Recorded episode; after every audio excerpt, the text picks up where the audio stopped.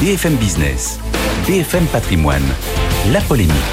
Et la polémique, c'est bien entendu avec euh, Nicolas Dose. Bonjour Nicolas. Bonjour. Aujourd'hui, vous poussez un cocorico au sens propre, non? Ah oui. Au sens figuré? Allez, un, Les co- deux, un comme vous voulez, cocorico. non, mais bon, ça fait du bien. Oui, bon. Euh, euh, une entreprise Oui. française du luxe euh, publie des, des résultats, euh, comment dire? Incroyable. Incroyable. Incroyable. Et c'est LVMH, bien sûr. Enfin, c'est une entreprise qui ferait presque mentir la, la fameuse formule les armes ne montent pas jusqu'au ciel, sauf LVMH. Voilà. Mm. Alors, le chiffre d'affaires 2022, les- ventes, pratiquement 80 milliards d'euros. Depuis l'arrivée de Bernard Arnault en 1988, les ventes, elles ont fait x32. Ah ouais. Le profit en 2022, 17, mi- 14 milliards d'euros. Depuis son arrivée en 88, ça fait x46.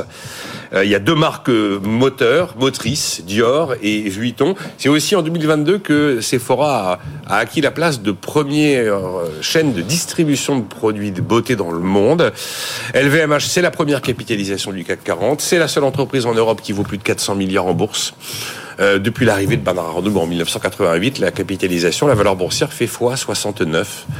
C'est assez extraordinaire quand même. Ouais, c'est unique, c'est unique. hein. C'est extraordinaire les chiffres de cette entreprise. Comment LVMH fait-il pour résister dans un environnement, euh, plus que c'est mieux que résister d'ailleurs, hein, Ouais. pour publier de tels chiffres dans un environnement euh, de plus en plus incertain, quand Eh ben, faut le dire. hein. En, en plus, c'est la vraie vie et c'est le, le, vrai- le vrai commerce LVMH. C'est pas de la spéculation. Il y a les deux armes absolues. Vous avez des produits excellents, l'excellence des produits.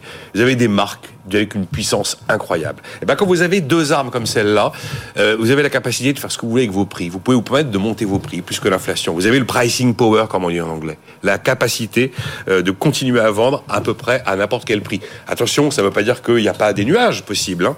Notamment, euh, le marché a beaucoup freiné en fin 2022 en Chine parce qu'il y avait la pandémie qui provoquait euh, des contraintes économiques très fortes. Et puis quand même la parité euro-dollar. On, on en parle souvent, mais là, euh, l'euro est en train de remonter. Un euro qui remonte, euh, ben, ça peut compliquer un petit peu le business. Mhm. Bon, ça c'est pour les chiffres, oui. Notamment quand on dans le monde entier. quoi. Ça, c'est pour les chiffres étincelants de, de LVMH.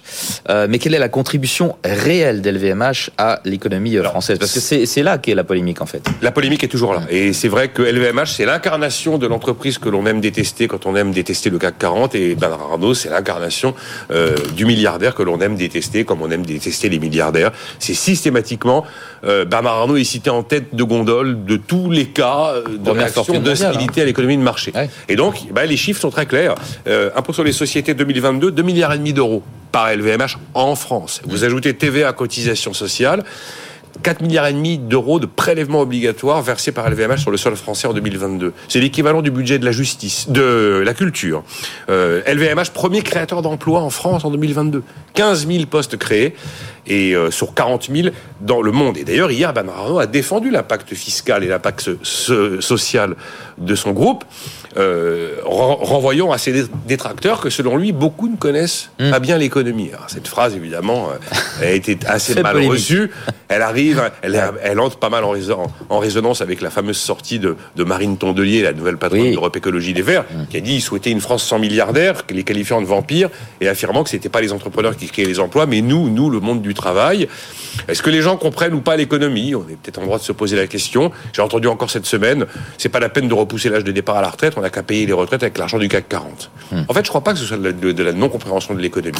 C'est je comprends, mais je refuse, je n'accepte pas. Je pense que c'est plus ça l'histoire. Après, on peut avoir un débat sur, la compréhension de l'économie, mais on a quand même des chiffres qui sont censés normalement nous réconcilier avec LVMH plutôt que d'entretenir le rejet systématique de cette entreprise et de son euh, président depuis maintenant 34 ans. 806 euros l'action LVMH hein, au moment Ouais. où, vous, où vous parliez.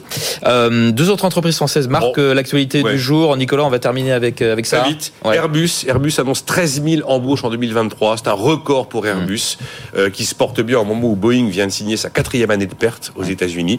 Et puis ST Microelectronics qui a doublé ses profits en 2022, 4 milliards de dollars. Euh, C'est la plus belle progression du CAC depuis le mois de janvier, au moment où Intel, le grand concurrent américain, a révisé à la baisse ses, ses résultats du quatrième trimestre et aussi ses résultats à venir du premier trimestre 2023. Voilà, encore deux entreprises européennes, françaises, franco-italiennes pour rester micro, mais enfin voilà, qui, Et donc, qui, euh, qui cartonnent et ça fait du bien. Plusieurs cocoricots en fait Voilà. euh, aujourd'hui. Merci beaucoup pour bien terminer la semaine. Merci Nicolas Dos pour cette polémique.